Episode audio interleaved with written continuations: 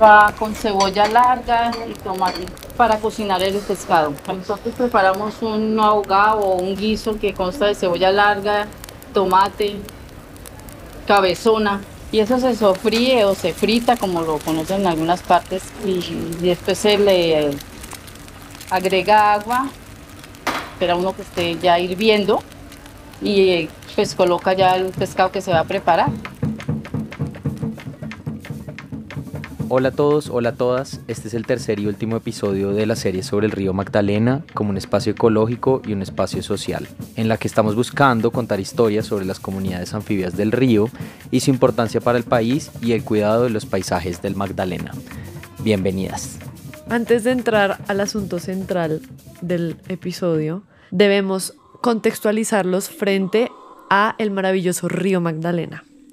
El río Magdalena tiene también un sistema de ciénagas y varios humedales que, como ya escuchamos en el primer episodio de Soledad la Manatí, varía mucho a lo largo del año y los mismos habitantes han logrado adaptarse a ese ciclo del agua. Por esa razón el río Magdalena es mágico, porque no hay otro río en el mundo que se rodea por condiciones climáticas y atmosféricas tan perfectas que provienen del Caribe, el Orinoco, el Amazonas y el Pacífico. Entonces es como una mezcolanza ahí hmm. demasiado perfecta. Es como una serpiente de aguas de 1612 kilómetros que nace en la laguna Magdalena, en el páramo de las Papas y termina en Bocas de Ceniza en el Océano Atlántico. Entonces recorre mucho recorrido del territorio colombiano. De hecho, el 80% de la población colombiana depende de la macrocuenca del río Magdalena. O sea, como no solo del río, sino también de todos los ríos que desembocan en el Magdalena, como y el las ciénagas y los humedales y todo. Bueno, este río además es uno de los lugares con más especies de peces endémicas en el país y muchas de estas especies de peces son migratorias. Recorren muy largas distancias del Magdalena para aparearse y desovar y luego vuelven a su hogar de origen donde pueden alimentarse y crecer. Y cada proceso migratorio tiene su nombre, o sea, el de ida tiene un nombre y el de vuelta tiene otro nombre. Sí, entonces yo creo que comencemos hablando un poquito del de ida, ¿no? que eso también es una de las cosas que hace mágica al río Magdalena, y es la subienda. La subienda se da a comienzo de año y es donde todos los bancos de pececitos, bueno, pececitos ya más pecesotes, un poco más grandes y llegando a su madurez sexual de hecho, salen de estas ciénagas, las cuales no tienen mucha corriente, entran a la vertiente del Magdalena y empiezan a nadar contracorriente a lo loco. Mientras van nadando contracorriente, pues se reproducen en el camino y es toda una fiesta contracorriente para llegar pues a nuevos lugares del río donde van a desovar. Después de abril a junio llega la bajanza. Que es el camino de vuelta. Donde los bancos, ya los pececitos eh, bebés ahí sí, pues van a favor de la corriente de vuelta a las ciénagas para cada año volver a repetir este ciclo de subir, bajar, subir y bajar. Es una fiesta, literalmente, en la cual de hecho hay hembras de peces que pueden llegar a desovar un millón de huevos. ¿Qué? Entonces es el bautizo más grande de Colombia. Exacto. Se da en el río Magdalena. Es una todos los años. Es una muchedumbre fuerte. La verdad es que sí es bien interesante. Y pues es muy bonito porque los peces han aprendido a que su ciclo de vida se adapte al ciclo del agua, en este caso pues del río Magdalena. Claro, imagínese a los bebés nadando contra corriente. Exacto. Toca que los bebés pescaditos vayan a favor de la corriente, pues porque y llegar a su lugar de origen, a su ciénaga, casita, para poder comer, crecer y cuando ya alcancen la madurez sexual, pues recorrer el camino que recorrieron sus papás hace un año. sí, y por eso yo creo que es muy lindo eso que usted dice de la madurez eh, sexual, es muy lindo eso de la madurez sexual. Tener madurez sexual es espectacularmente hermoso. Porque, pues uno en verdad, o bueno, creo que es válida la pregunta de cómo llegan a reconocer esos organismos que deben entrar en esa madurez y que deben entrar y hacer parte de la fiesta del río Magdalena contracorriente. Y pues en la biología hay un término muy bonito que es la historia de vida de todos los organismos, ¿no? Entonces básicamente es como coger un folletico de cada especie y ver cuándo nace, cuándo crece, cuándo madura sexualmente, cuánto vive y cuándo muere, que básicamente son como los rasgos más significativos de una especie, de cualquier especie en el mundo. Esos son como los momentos clave, como los flashlights que a uno le podrían pasar antes de morir. Antes de morir. 20 segundos. Cuando alcancé mi madurez sexual aquel día en el río Magdalena. Pues sí, exacto. Y esto es muy interesante porque los peces, el bocachico, que es como el pez del que más hablaremos hoy, está totalmente condicionados sus momentos de la vida con los momentos de cantidad de agua y de la temporada en el río Magdalena. Entonces los pececitos se engordan antes de que empiece la subienda y empiezan a nadar contracorriente, a darle y a quemar grasita y a decir, pucha, yo por qué estoy quemando tanta grasa, creo que es porque llegó la hora pues de, dejar una herencia en este mundo. Y como que esta historia de vida particular del pez, pues del Boca Chico, muestra que hay una relación muy estrecha entre río, peces, como que está totalmente condicionada, ¿no? Y en la subienda y en la bajanza no solo participan especies como el boca chico, sino muchas más que les contaremos más adelante. Pero básicamente la distancia que recorren de subienda y bajanza varía según la especie. Pero en general se dice que nadan cientos de kilómetros contracorriente en la subienda. Independientemente de cuál sea el pez, como van gorditos, tienen que hacer varias paradas en el camino porque pues están agotados de nadar con ese peso. Entonces, por ejemplo, el Boca Chico que usted estaba mencionando, nada entre 10 y 15 kilómetros al día, pero igual la distancia recorrida varía entre cada especie, que más adelante les vamos a mencionar cuáles son otras especies que realizan este proceso de la subienda en el Magdalena. Siguiendo con la idea del Boca Chico, que como dijo Santiago, es el que más vamos a mencionar el día de hoy, ellos van en algo que se llama cardúmenes, por si no lo sabían que son enormes, son estos bancos de peces, pero para el boca chico se dice cardúmenes, y el proceso de aparamiento pasa mientras nadan. Todo es muy activo. Sí, todo es demasiado movimiento todo el tiempo, imagínense lo ejercitados que van a bajar esos peces en la bajanza. O más bien como ya dejarse llevar. Muy, sí, cansadísimos y ya que me lleve la corriente. Ya estuvo. Pero cuando van en la subienda, esos machos cortejan a las hembras roncando. que sí parece un ronquido como el que los humanos hacemos, pero es particular para el del boca chico. Aquí va un snippet del ronquido del boca chico.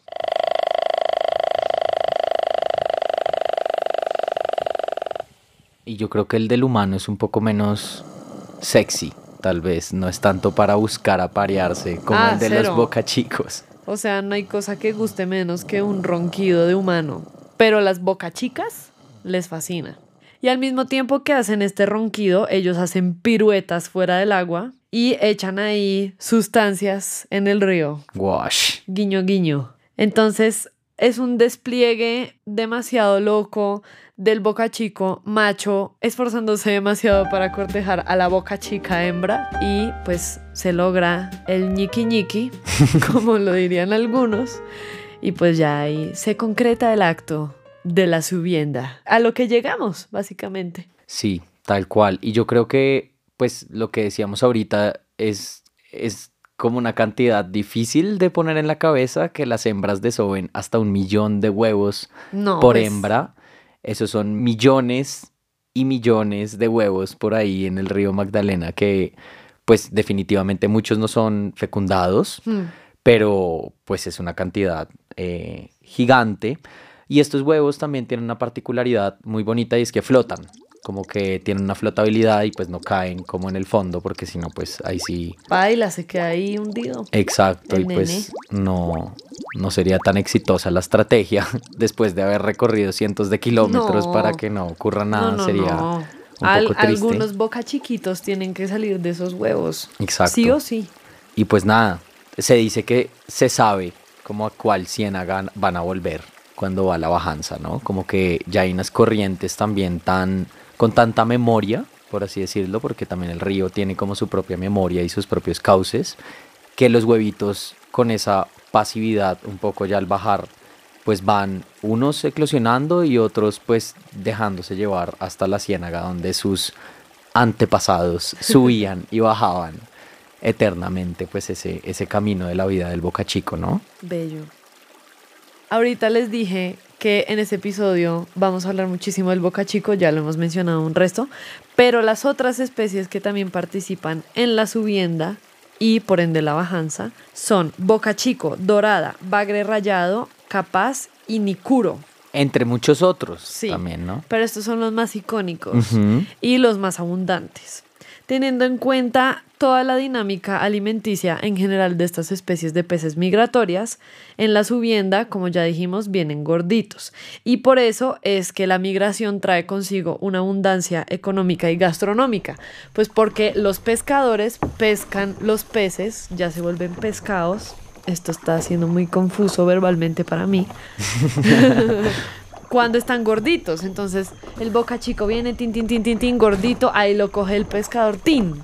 Y no cogerlos en la bajanza, pues cuando ya son unos bebecitos y unos huevitos ahí todos pichurrios de pescar. No, pues sí, exacto. Y yo creo que ahí, justo en ese momento, cuando le llega al pescador, pues entra en la relación del pez y el río y los pescadores y toda su comunidad, porque aquí hay que resaltar que obviamente no es solo el pescador, sino que esto Claro. todo es una línea cultural y una línea de trabajo súper importante, es decir, los hombres también son quienes tejen las atarrayas, que contaremos un poquito ahorita como en qué consiste un poco una atarraya, y pues las mujeres también son quienes cocinan, quienes también venden después ya los pescados y quienes hacen una parte fundamental dentro de toda esta cadena eh, pues de trabajo Desglosemos todos los componentes. Bueno, yo de creo que es pescar un importante. pescado y decimos quién participa ahí para que uno pueda dimensionar toda la comunidad ahí metida en pescar un boca chico Sí, que viene a desovar. Entonces está el pescador, ¿no? Y el pescador necesita su herramienta, que es una, una red, la cual es tejida por hombres y mujeres de la propia comunidad. Y una vez ya tiene como la red, se va a montar a una canoa. Esa canoa también está construida por calafateros, que son quienes se encargan de armar y construir estas canoas. Luego, pues ya tenemos al pescador con la red y con la canoa. Pero esta persona no va a ir sola por el río porque obviamente necesita una guía para poder pescar bien. Y aquí entra también el patronero. El patronero le va a ayudar al pescador en todo el tema de la navegación y le indica cómo navegar la canoa para esquivar las lomas que hay debajo del agua, leer las corrientes y dónde está roncando el boca chico. Ahí ya eso es una tarea de todo el mundo, ¿no? Parar oreja para ver quién escucha el ronquido del boca chico. Después, bueno, pescan el pescado, vuelven a la orilla y se necesita la ayuda de las enhieladoras, que son mujeres que ayudan a conservar el pescado. Después vienen las componedoras, que son grupos de mujeres que reciben las arrobas de peces, es decir, los sacan del hielito, los descaman y los desviseran para conservarlos mejor y más tiempo. Y después vienen otras mujeres que son las compradoras, que se encargan de regular el precio de los pescados y lo compran a los pescadores según el tamaño del pez. Y la especie también, depende de si es abundante o no es abundante, pues es más caro, menos caro, etc. Y ellas regulan el precio porque tienen unas cooperativas, entonces no es que a uno lo vayan a tumbar, y entonces no es que yo soy la más ducha de los negocios, no, eso ahí es un acuerdo comunitario de oiga, ¿cuál es el precio justo por este boca chico, por este capaz, etcétera, etcétera? Pongámoselo y entre todos llegamos a un acuerdo. Acordémoslo. Que no sea, no es porque sí tampoco el precio, ¿no? No, sí, no. Depende de, nuevamente, lo que usted estaba diciendo, una conexión con el río, analizar cuál fue la abundancia de cierta especie, cómo están de peso, en particular los peces de esa especie que pronto serán pescados. Depende de muchas cosas y eh, la comunidad es la que sabe cuál es el precio justo de cada pez y todo y reconocer también pues todo el proceso que lleva de las personas que usted estaba mencionando pues que se reconozca en el precio del, del pescado. Es, esa es la economía de nuestro municipio como tal. Eso es una cadena y se mueve el taxista, el que sube el pescado, la canecada de pescado, entonces gana plata todo el mundo. Es, la economía del pueblo. Y bueno, yo creo que también es, es preciso decir que la subienda es tan importante para los municipios ribereños que colindan con el río Magdalena, que en Honda la subienda es también una fiesta, o sea, una fiesta literal para la gente. Hay un festival, un carnaval que se llama el Carnaval Cultural y Reinado Popular de la Subienda, que es uno de los carnavales más viejos de Colombia. Honda los invita a celebrar la versión 51 de su Carnaval Cultural y Reinado Popular de la Subienda Serán cuatro días de conciertos, reina, cabalgata, encuentros gastronómicos y culturales. Ya va por la 53 ABA edición. y pues nada, qué, qué, fiesta, ¿no? Qué fiesta, 53 años de subienda y pues... 53 ediciones, resto de generaciones. Hace parte de la vida de los ondanos, que es el gentilicio de la gente de Onda, ¿sabía? No, no sabía, ondanos. Entonces ya pasamos a la siguiente sección. El pez ya fue pescado. Viene la parte de el platillo, la gastronomía, la cocción. Aquí nuevamente entran a jugar más que todo las mujeres porque son quienes preparan los alimentos en estas comunidades la creatividad. de ondanos, por ejemplo. Claro, la creatividad, y pues entonces los pescados se compran en la orilla del río y las ciénagas, ahí es cuando nuevamente se determina el precio, etcétera, etcétera. Se negocia, se escoge el pescado y lo compran. O sea, entonces yo quiero hacer tal platillo, entonces yo voy, lo negocio, tintantún, miro la especie, bla, bla, bla. Van de dechito para la cocina, o sea, esto es lo más fresco de lo fresco que hay. Y a veces, a veces se refrigera. Depende de el plato, depende de la abundancia, depende de los planes de cada familia. De la frescura. sí, claro. Lo más común es mm, súper fresco. Eso que usted dice, pues, de las mujeres y la gastronomía es algo que ecológicamente incluso es súper importante, ¿no? Porque las mujeres también están creando literalmente recetas con los pescados y con los ingredientes que pues también ya contaremos toda la relación que hay en la bajanza, ¿no? Que es un tema mucho más de, cultivos y de agricultura que de piscicultura, o pues más bien de pescador.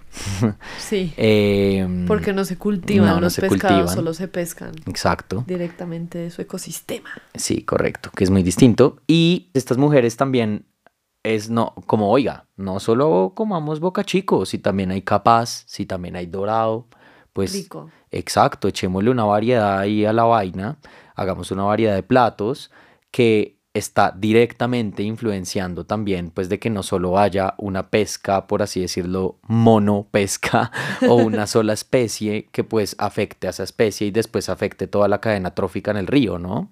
Entonces la variedad también hace que ninguna especie sea tan excesivamente pescada y que todas sean lo suficientemente pescadas como para dejar la suficiente cantidad de peces en el río después con sus huevitos y la comunidad la cantidad de creatividad y dieta, incluso nutricional, para todos.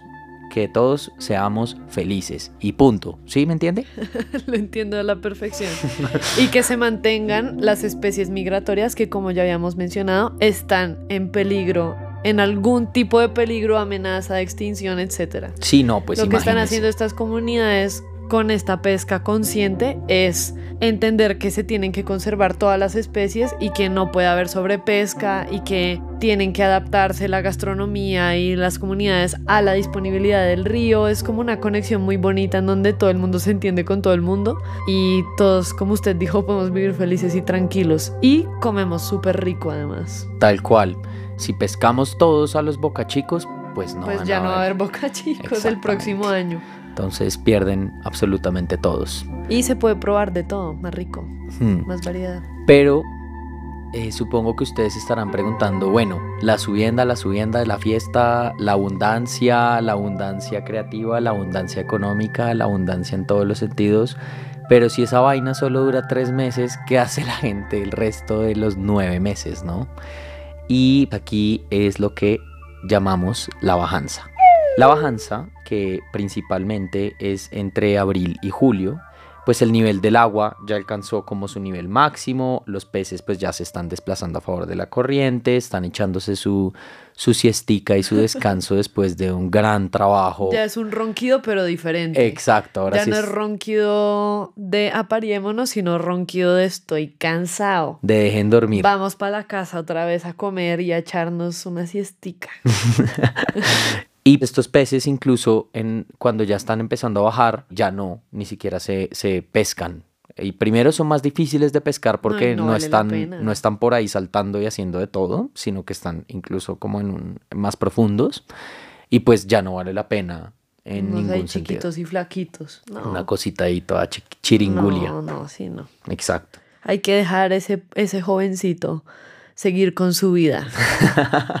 Hay que permitirle crecer y llegar a su madurez sexual para Hasta- tener más pescados. Hasta la próxima subienda. Y bueno, como no vale la pena pescar durante la bajanza, por lo que ya hemos mencionado, pues, ¿qué va a comer la comunidad ahí? Mm. O sea, ahí ya no hay abundancia de peces. Entonces ellos nuevamente se conectan con el ecosistema y cada quien se adapta a lo suyo. Entonces aquí se ve un cambio de la alimentación medianamente drástico, en donde nuevamente son las mujeres quien toman el rol de cuidadoras y productoras en esta época. Entonces, ¿qué van a hacer? En la subienda llega la bajanza, el agua alcanza como su nivel máximo, en donde los pescaditos ya dicen, no, nos vamos para la casa, dejémonos llevar por la corriente. Después, eventualmente, pues el agua va a seguir bajando, bajando, bajando, bajando. Y llega otra época que se llama la mitaca. Apenas empieza la mitaca, empieza algo que se llaman los cultivos transitorios en los playones. ¿Eso qué quiere decir? Que las mujeres que asumen este rol de cuidadoras arrancan con agricultura. Entonces siembran plátano, mango, yuca, ñame para complementar la dieta porque ya no hay tanta abundancia de peces como la había en la subienda. Pero todavía queda como faltando algo más, como, como que está incompleto, como que no hay mucho movimiento económico. En la subienda había demasiada abundancia de, de fiesta, de dinero, de intercambio, de comunidad. Y en la Bonanza. bajanza, sí, literal, es la bonanza del pez. De la bonanza a la bajanza. Y entonces en la bajanza, ¿qué? Como que hace falta acción. Entonces también se dedican a la minería artesanal, que es una práctica que también le provee a la comunidad un ingreso económico un poquito más rápido que otras actividades, pues, Claro. porque es más instantáneo. Hay que diversificar. Y pues hay también un montón de demanda en el Magdalena de mercado de oro y de platino, entonces pues les, les conviene diversificar las prácticas económicas para sustentarse contentamente en la bajanza y no ser como de brazos cruzados, como bueno, ¿y ahora que nos morimos de hambre o qué? pues no. A fin. cultivar y cosechar. Pero, como ya les habíamos contado al comienzo de este episodio, el 90% de las especies de peces migratorias en Colombia están amenazadas. Obviamente una gran cantidad de ellas participa en la subienda y en la bajanza del río Magdalena y pues eso directamente afecta a las comunidades por todo lo que hemos estado hablando incansablemente en este episodio que yo creo que ustedes ya están cansados de escuchar la conexión pescadores, comunidad, peces, subienda, bajanza, etcétera, pero es algo que tenemos que reiterar. Sí, yo Mucho. creo que muchas veces en serio no es, es una frase muy cliché, pero sí uno no sabe lo que se come y Tal no cual. sabe cuánto trabajo fue para ese pez llegar hasta allá y hacia, hasta ese pescador también para hacer ese medio eh, y pues toda esa cadena que hay, tanto biológica como, como de la cultura anfibia, ¿no? Y pues que en varios ríos que desembocan en el Magdalena y sus cuencas y sus humedales se practican, por ejemplo, la extracción minera, la pesca indiscriminada, el uso de las artes de pesca ilícitas y la presencia de hidroeléctricas, se contamina el río, se contaminan las ciénagas, se pierde conectividad hídrica como por el fenómeno del niño y la niña que el cambio climático pues Nos genera mucha angustia. haciendo cada vez más extremos e impredecibles. Exacto. También cada vez hay más presencia de infraestructura humana en el agua. También se han introducido especies invasoras. También se deforesta. Entonces son un montón de prácticas que hacemos los humanos que son lo peor, que afectan directamente a estas comunidades. Y no me imagino la frustración que debe ser como yo estoy intentando meterme en la cultura anfibia y en conectarme con el río, pero no se puede hacer porque las demás personas pues, no están colaborando, entonces cada vez hay menos peces, cada vez hay menos abundancia, cada vez la subienda es una fiesta un poquito más apagadita. Y cada vez es más difícil incluso eh, eh, saber la fecha de esta fiesta, ¿no? Como que al comienzo decíamos que a comienzos del año es la subienda, pues ya no tanto. O sea, ahora, eh, ahora se atrasa o ahora no llega. Y no hay una claridad de, ah, esta es la subienda, porque son como uno que otro pez por ahí, pero cuando está pasando, pero si están roncando, pero no, pues porque ya no es la abundancia que era antes. Pues a tal punto que incluso los propios pescadores del río han dicho que para ellos la subienda es una vaina medio del pasado, como que ya eso eran otros tiempos donde así funcionaba la pesca y hoy se ha tenido que adaptar a otras cosas y potenciando incluso más lo que usted decía, ¿no? Todo esto de la minería artesanal, todo esto de centrarse más en un, disciplinas mucho más de los cultivos, incluso pues de unas ganaderías pequeñas y de diferentes formas de sustento que que han mutado como en el tiempo esa, esa pesca artesanal por culpa nuestra, irónicamente. Sí, literal. Las cosas han cambiado bastante y no exactamente para bien, pero nosotros ya sabemos que de pronto las subiendas no van a ser lo mismo que hace 50 años, pero nosotros ya tenemos conocimiento de que siempre que el río crece lo suficiente, se sale del límite, entonces sabemos que hay buenas subiendas porque anega todas las ciénegas, todos los bajos, todos los caños. Entonces todo ese pescado sale a migrar río arriba y es cuando han existido las buenas subiendas en onda. Ahorita en estos tiempos de fenómeno del niño estamos pensando que de pronto sí puede haber pescado, pero las tallas no van a ser tan grandes como las pasadas. Va a haber mucho pescado pequeño. Y por lógica, pues si no tenemos más que coger, entonces ¿qué vamos a hacer? Y sabemos que tenemos entidades encima diciéndonos que no las podemos coger. Pero entonces, ¿qué hacemos? ¿Qué vamos a hacer? Nosotros sobrevivimos de esto, es lo alimentario de nosotros y nuestras familias. Entonces, esperamos que tengamos alguna alternativa, ¿no? Sobre eso, porque la verdad, la verdad, pues nosotros, entonces, ¿qué esperamos? Que nosotros tenemos hijos que darles estudio, darles comida, darles vestuario, darles una vivienda digna. Entonces, ¿qué hacemos? Pero debido a la deforestación y a la bajada de sedimento del Alto Magdalena, Magdalena medio hacia el Bajo Magdalena, que es donde más están las ciénegas grandes, entonces, claro, el río ha cambiado bastante porque ya el sedimento de estos 50 años lo ha tenido taponado por todas partes. Y como no le han hecho un mantenimiento real, real, pues anteriormente la navegabilidad era bien porque, porque, porque el río existía en su cauce natural, pero si no se interesan en eso, entonces vamos a quedar, no sé cómo, pero vamos a quedar como en un desierto.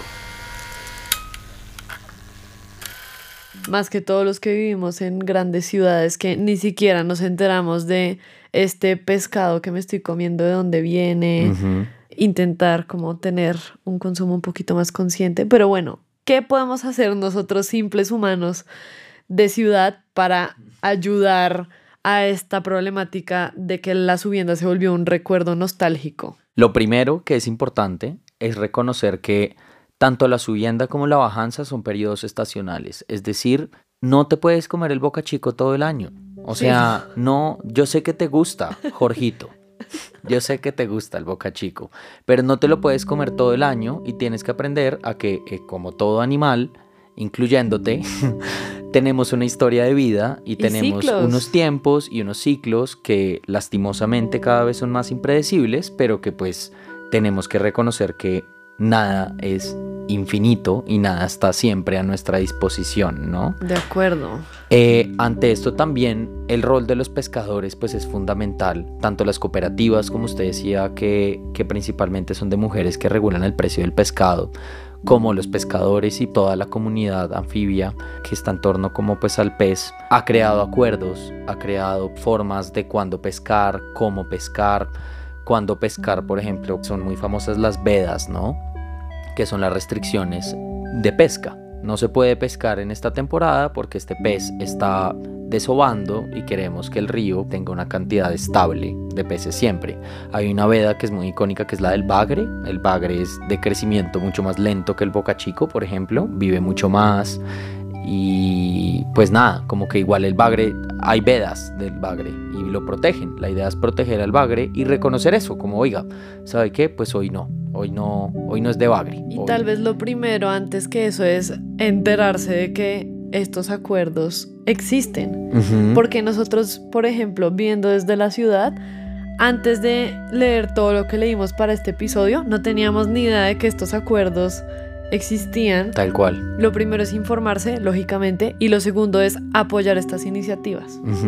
Y apoyándolas en el consumo pues de uno mismo, ¿no? Em, también yo creo que hay un rol muy importante que pues es el de la academia, en, de la academia pues como institucional, pero también de las comunidades de allá, que son los que más saben, eh, sobre todo la comunidad de allá, de cuándo está reproduciéndose el pez y qué tal está la población. O sea, los, los pescadores también son gente que con el paso de los años ha reconocido que ciertas poblaciones está disminuyendo, que el tamaño de los peces está disminuyendo, que, y pues reconocer esto también es reconocer como, oiga, pongámosle un ojo al boca chico que cada vez está pues pescándose menos porque cada vez hay menos, ¿no? Y ahí hay un- una cosa muy linda que vale la pena recalcar y es de que esto, o sea, el control por parte de los pescadores y su cuidado al río es algo que existe desde siempre, básicamente. Y la evidencia de eso es la atarraya. O sea, la atarraya es una tecnología, es la red que tejen pues los hombres y las mujeres para pescar y la atarraya es una red que tiene un tamaño además muy conveniente porque deja pasar los peces que no son tan grandes y todavía son adolescentes y no se filtran y no son pescados.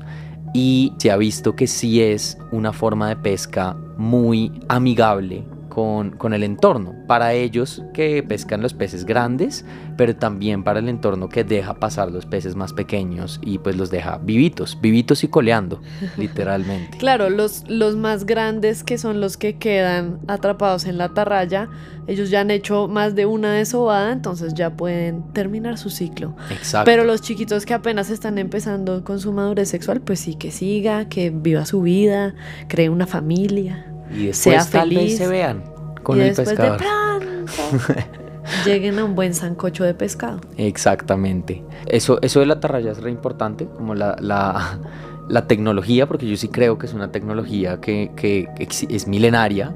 eh, Claro, 100%. Que evidencia el conocimiento Y el cuidado. y el cuidado. Ujú. De pensar, oiga, entonces yo estoy estudiando estos peces y estoy observando que este tamaño, no sé qué, qué tanto suben y entonces cuál es el proceso, a qué llegan, cuál es el objetivo. Ah, entonces voy a tejer una red que no sea de pesca indiscriminada, no, o sea, espectacular. Y ahí es, y es cuando, algo tan simple, es una red con un tamaño específico que ellos ya conocen, ya. tal cual. Y ahí es cuando también yo creo que entra nuestro rol de, de reconocer al momento de comprar pescado o pues consumir pescado, que uno sí, sí puede preguntar o sí puede trazar cada vez un poco más. Desafortunadamente todavía es difícil, o sea, sí hay unas barreras frente al consumidor y saber de dónde viene el pescado, pero sí se puede hacer un ejercicio en cuanto a que si es una pesca artesanal, como decimos con la tarraya, o si es estas pescas de arrastre o industriales, además sobre el río, que pues es aún más intensivo que en el mar. Tampoco pues estoy diciendo que la del mar sea buena, la del mar es terrible, pero pues esa pesca sí acaba con todo, ¿no? O sea, no discrimina, Grandes, chiquitos, peces, Exacto. plantas. se acabó la fiesta. cangrejos, tortugas, o sea, y el que se quedó, se quedó y si no me sirve este pez en particular, pero ya está muerto, pues lo tiro y lo desperdicio y no, Tal no hay cuidado alguno de nada. Es como en plena fiesta de subienda y pim, le desconectan los cables a todo el mundo y no hay, no hay una última cancioncita, un, un último vals. Entonces eso es triste, porque a uno sí le deberían dejar pues salir tranquilo, no, no así. Bailarse la última. Deje bailar, estar- déjela, se lleva La todo. última cosa que yo quería mencionar es el rol de las mujeres. Que si ustedes pararon oreja durante todo este episodio, las mujeres están en todo, en absolutamente todo. Creo que el único rol en donde no están presentes es en construir la canoa. De tal cual. En armar la atarraya, en poner el, el pescado en el hielo, en ajustar los precios, en cocinar, en acompañar, La en proteger, en la sazón, en la época de la bajanza, en ayudar con la agricultura. La nutrición para toda la nutrición comunidad. para todo el mundo. El abuelito, el tío, el primo. Entonces, el rol de estas mujeres obviamente es clave em, y muchas, muchas personas dependen de ellas, pero tienen un rol también un poco silencioso que nosotros queremos resaltar y que ellas básicamente son las que mantienen la historia y reproducen la memoria de la subienda por medio de la gastronomía, por medio del cuidado, por medio de las historias. Ellas están transmitiendo esta historia para que, aunque la subienda hoy en día es un recuerdo nostálgico, todavía se habla de la subienda y todavía se habla de, uy, no, debe ser una fiesta loquísima. ¿Quiénes son las que mantienen esa, esa idea? Más que todo, pues las mujeres, por su rol tan importante. Tal cual. También ahí hay un- una cosa interesante, un paréntesis taxonómico, y es que el nombre científico del bocachico, eh, el apellido, que es, pues el nombre científico es Prochilodus magdalenae, pues su apellido es Magdalena. O sea, como que es muy estrecha la relación. hasta, ahí es. hasta los científicos lo, lo han pillado, como que de verdad es algo muy, pues sin Boca Chico no hay Magdalena y sin Magdalena no hay Boca Chico, incluso su nombre lo dice. Y pues yo creo que también es una reflexión a que cuando vayamos a comer pescado, tengamos un antojo de pescado, que bienvenido sea. Claro, delicioso, espectacular. Exacto, sobre todo por allá, que pues hasta más fresco. no, y- fresquito, recién hechecito. Depende de la onda. Uno puede probar mil platos de mil especies de peces. Uno está tranquilo porque sabe que es pesca artesanal. Entonces bueno, no soy la- una porquería de humano. o sea, estoy disfrutando este pescado y a la vez estoy ayudando al ecosistema. Todos estamos bien. Todos estamos bien. Esa es nuestra, nuestra reflexión e invitarnos a pensarnos que si hoy quiero un boca chico, ¿de dónde viene ese pez? Y, y en esta temporada si estará disponible, si estará chévere comerme uno, tal vez no tanto. Incluso yo creo que también es parar de los ojos de, oiga, vea, pero yo leí en las noticias que estamos en épocas de bajanza y no hay subienda porque me están vendiendo boca chico ahorita. Mm. Como, hmm, aquí hay algo raro, alguien se está tirando la fiesta. Me animaré a probar otra especie que no sea migratoria Exacto. y no esté en peligro de extinción del río Magdalena. O pues ya, ensaladita, tocó hoy, pollito. Y no pues pasa nada. no pasa nada. Se come rico también. Y pues nada, en realidad sí es pensarse lo que uno come, cuando uno lo debe comer, cuando no.